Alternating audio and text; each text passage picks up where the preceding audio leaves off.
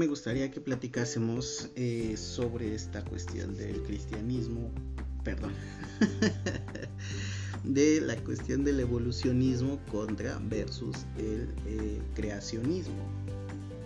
Es esta famosa disputa entre fe y razón, ciencia y religión, evidencia y creencia, no sé, estas cosas, ¿no? Aunque eh, les voy a confesar algo, llevo cinco intentos y a ver si este sexto intento queda, porque eh, ya llevo un rato y de pronto me marcan y como estoy grabando por el celular, pues no puedo continuar. O vienen a tocar, cosa que nunca pasa. Curiosamente que estoy grabando esto, vienen a tocar.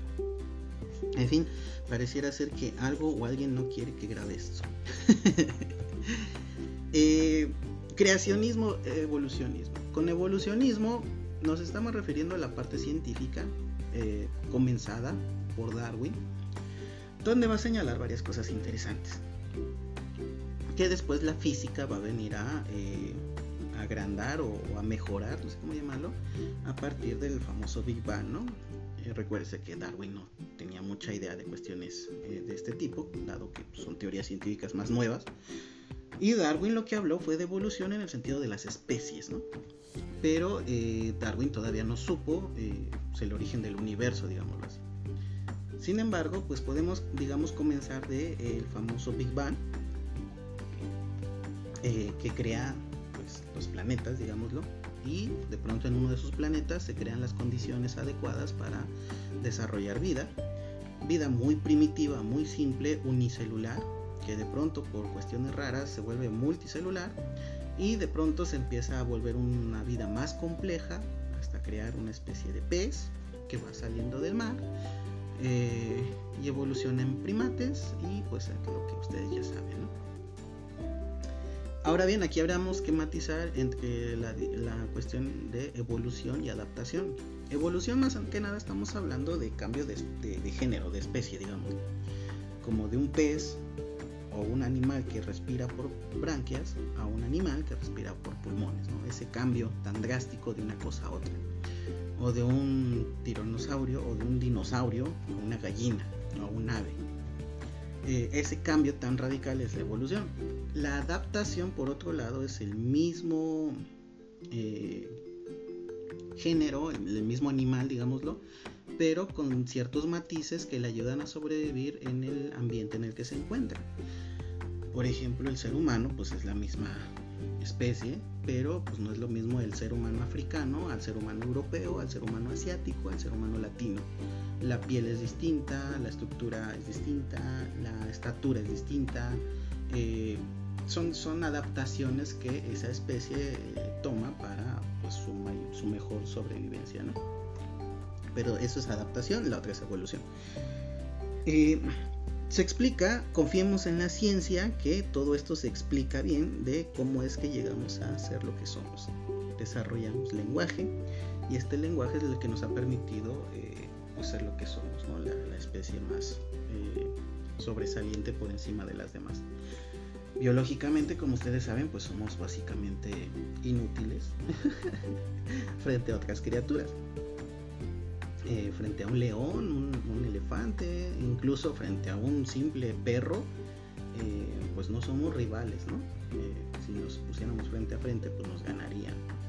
No tenemos colmillos, no tenemos piel dura, no tenemos pelo, pelo así abundante como un oso, pues digamos.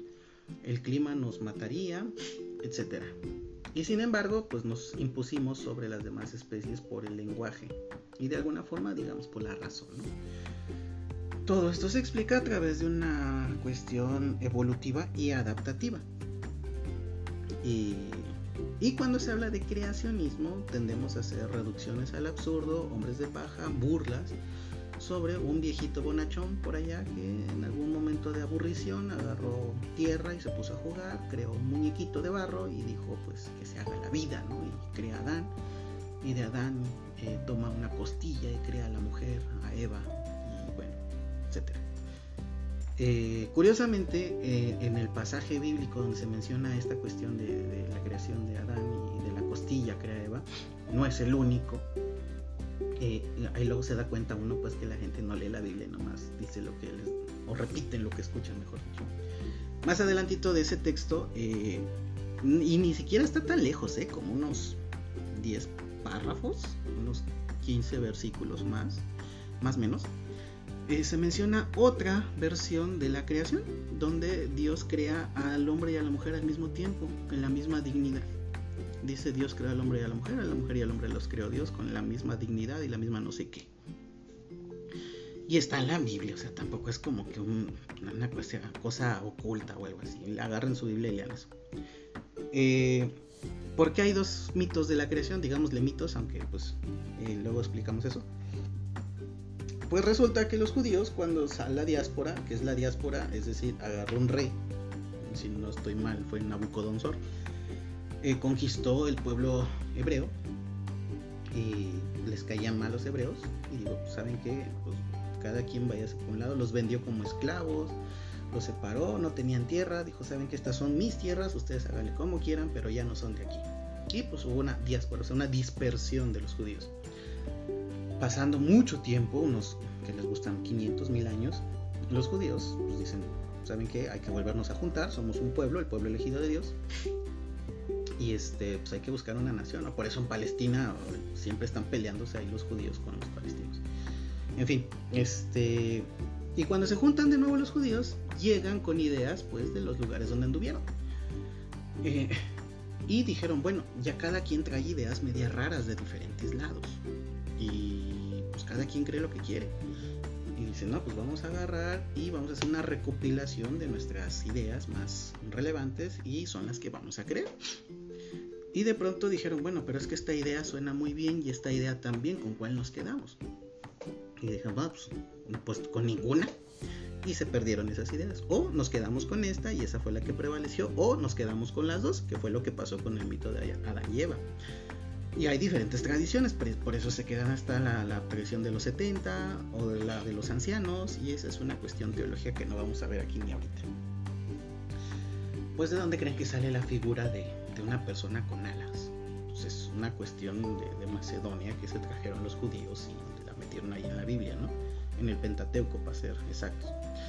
O eh, asimilar al diablo como un dragón. Pues la figura del dragón no es hebrea, la figura del dragón es asiática. Los judíos que fueron a dar para allá, pues regresaron con estas ideas de dragón y dijeron, no, pues eso parece un demonio. Y pues le pusieron la figura de dragón al demonio. Se trajeron varias ideas, pues. De hecho, no es muy original que digamos el Pentateuco y eso no es nada nuevo. O sea, yo no sé por qué se espantan muchas personas. En fin, eh, pero hay más de fondo. Eh, cuando uno estudia el hebreo y estudia teología, te das cuenta que los nombres ahí mencionados, las, relaciones entre ellos, eh, las formas como se dicen, el contexto en el que se dice, tiene mucho sentido. Y no solamente desde la teología, desde la filosofía. Y es la filosofía la que quiero que, retomemos, que estaría padre hablar de la teología, pero bueno, eso no viene mucho al caso ahorita. El creacionismo, si bien eh, se entiende como algo ridículo, yo también lo veo así, digo, bueno, como, como un viejito bonachón va a andar creando como por obra de magia a los seres humanos, ¿no? Eh, en realidad no fue tanto así, o, no, o, no, se cree así realmente, ya la gente que, que realmente cree en estas cosas, pues no. Hay dos principios básicos aquí desde los que nos tenemos que guiar si queremos ser racionales, precisamente que según la ciencia se, jacta de ser racional, pero a veces es más irracional. Bueno, no es irracional, pero sí actúa de, de forma bastante torpe, digámoslo así. Eh, un, un principio de estos es de la nada a nada. Es decir, si tú tienes nada, lo único que puedes obtener de ello es nada. O digámoslo de otra forma, tú tienes un árbol de manzanas. De ese árbol de manzanas no vas a obtener peras, no vas a obtener uvas, no vas a obtener casas, no vas a obtener carros. O sea, no va a salir de ese árbol de manzanas un carro ahí colgando y no me lo vas a cortar. Ni va a salir una pera ni un melón. Van a salir manzanas. Si tú quieres algo, tiene que tener una base de ese mismo algo. O sea, en este caso, el ser, digamos, o la, sustancia, la materia, tiene que salir de algún lado. No puede salir de la nada. Y debe de haber un principio del cual surge la materia. Ya no digo yo la vida, eso es punto y aparte, digo la materia. Necesitamos un principio.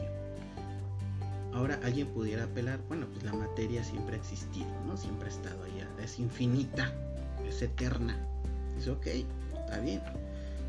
Pero está el inconveniente de decir, si la materia es infinita y es eterna, carambas es que eh, se organizó de tal forma para crear eh, lo que hoy en día conocemos como vida, Y pudiera decir, bueno, es producto del azar, es producto de la casualidad. Dices, ok, y aquí viene otro principio lógico, filosófico, digámoslo así.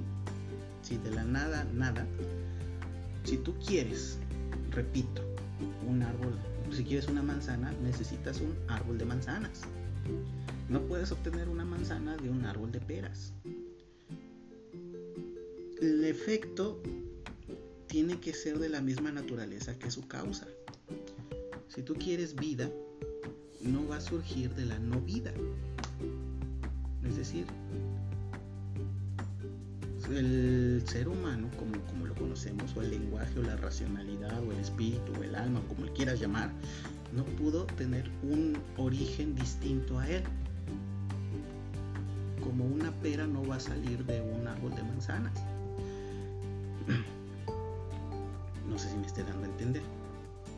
Si tú quisieras darle explicación al lenguaje, como es lo que mucha gente quiere hacer eh, en muchos sentidos biológicos, digámoslo así, mm, topan con pared. Si ustedes leen libros de antropología, de filosofía, de antropología filosófica, de biología, química, ahí es donde topan con pared. De pronto dicen, mira, esto funciona así, así, así, todo tiene sentido, todo va bien, todo bonito. Y de pronto dicen, bueno, aquí hay un hueco donde apareció el lenguaje o donde se desarrolló el lenguaje. No, no sabemos todavía bien cómo funciona, pero aquí está esto.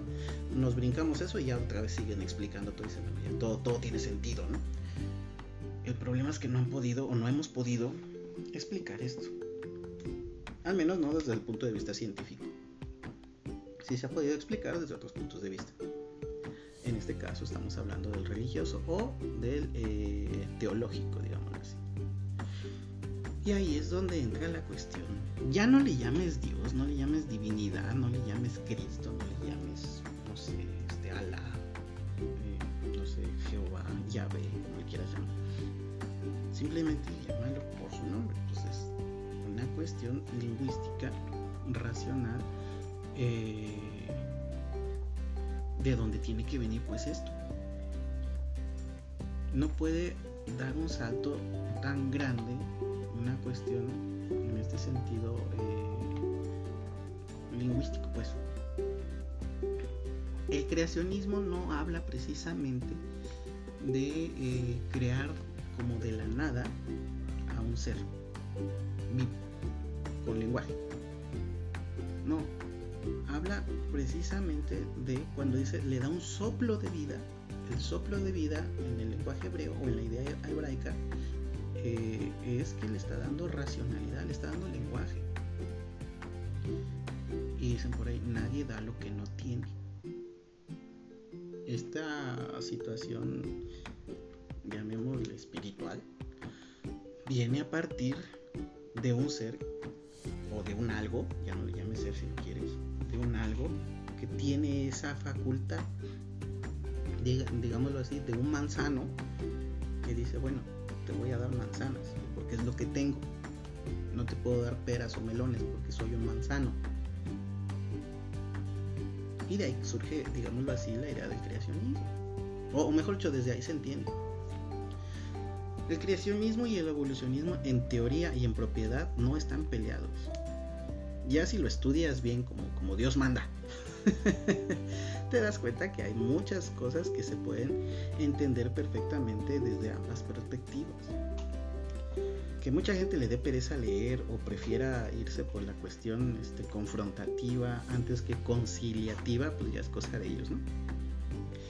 Pero nosotros que nos dedicamos a buscar la verdad y no necesariamente este, eh, alguna especie de, tapón de algunas cosas que no entendemos, eh, pues leemos y leemos y leemos y encontramos cosas bastante interesantes en gente que pues reflexiona de manera profunda, ¿no?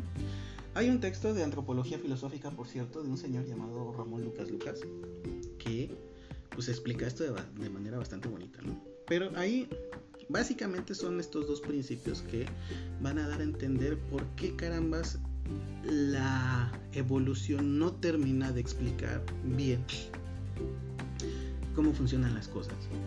Pero el creacionismo sí, y no por eso apela a una cuestión mágica o divina, eh, en la cual, pues no sé, por obra de magia se dan las cosas, sino por cuestión racional. El principio de que de la nada nada, que por cierto Aristóteles en la Suma Aristotélica tiene un apartado sobre esto bastante bonito, donde habla precisamente de que el universo pudo haber existido siempre y él mismo se refuta en, el, en el este, método escolástico. Así funcionaban las cosas. Uno solito ponía la tesis, eh, no sé, el universo es eterno. Uno mismo ponía la antítesis. El universo no puede ser eterno por estas razones. Pum, pum, pum. Y uno mismo ponía la síntesis. Por lo tanto, de que el universo es así, pero surgen estas eh, o estos inconvenientes, los podemos sortear de esta forma. Y Aristóteles da una respuesta a todo eso. Aristóteles, perdón, este Santo Tomás, Santo Tomás. La verdad ahorita no, no lo tengo fresco, eh, pero en algún punto pudiéramos platicar.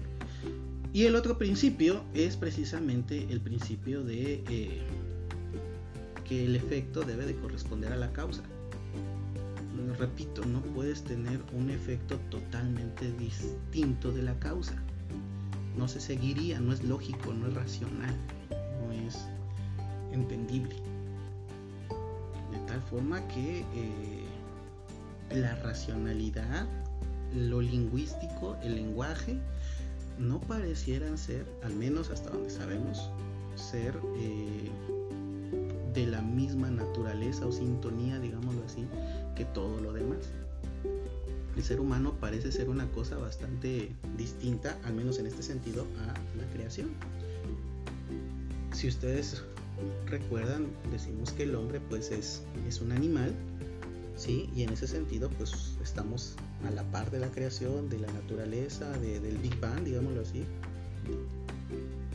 En el sentido de que, es un animal y se comporta como tal en muchas ocasiones y no es diferente al simio en, este, en esta perspectiva pero también es racional. Y ahí sí ya es donde la puerca tuerce el rabo, dado que se comporta de una forma totalmente distinta a lo natural. Natural me refiero a naturaleza. Empieza a ser diferente. Ya no es igual a ningún animal. Ya se organiza, crea herramientas, crea tecnología, crea religiones, crea arte, crea leyes, crea muchas cosas que no están en ningún lado de la naturaleza. Y desde esa perspectiva decimos, bueno, eh, ¿de dónde surge esto? Pudiera ser un acto de fe. Y dices, bueno, yo creo que. Pero no, no, no hay que irnos por allá. Es un acto de inducción. Vamos caso por caso por caso y generalizamos. En este caso no es necesariamente una inducción, pero por ahí va la cosa. ¿no? Más que nada sería una síntesis. Tenemos bastante evidencia para pensar que la causa de la racionalidad o del lenguaje no puede ser una cuestión netamente eh, biológica, química, física. Pareciera salirse de los cánones de lo natural. Y hay razones y hay evidencia lógica eh, racional para concluir eso. ¿Vale? Bueno, pues esa es mi disertación, digámoslo así, eh, sobre el creacionismo y el evolucionismo. No es que estemos en contra del evolucionismo, para nada, al contrario, es una teoría bastante interesante que debemos de estudiar, debemos de conocerla, debemos de apreciarla, pero tampoco por eso hay que despreciar o menospreciar o ver hacia abajo algo que desconocemos muchas veces que es la cuestión de la creación, pero desde su punto de vista más serio, más, más formal, más teológico, eh, tomarlo como lo que es, como una, una teología seria, no como un cuento de niños para, para calmar conciencias o no sé cómo decirlo. En fin, bueno, espero les haya gustado este capítulo. Nos vemos en uno próximo. Bye.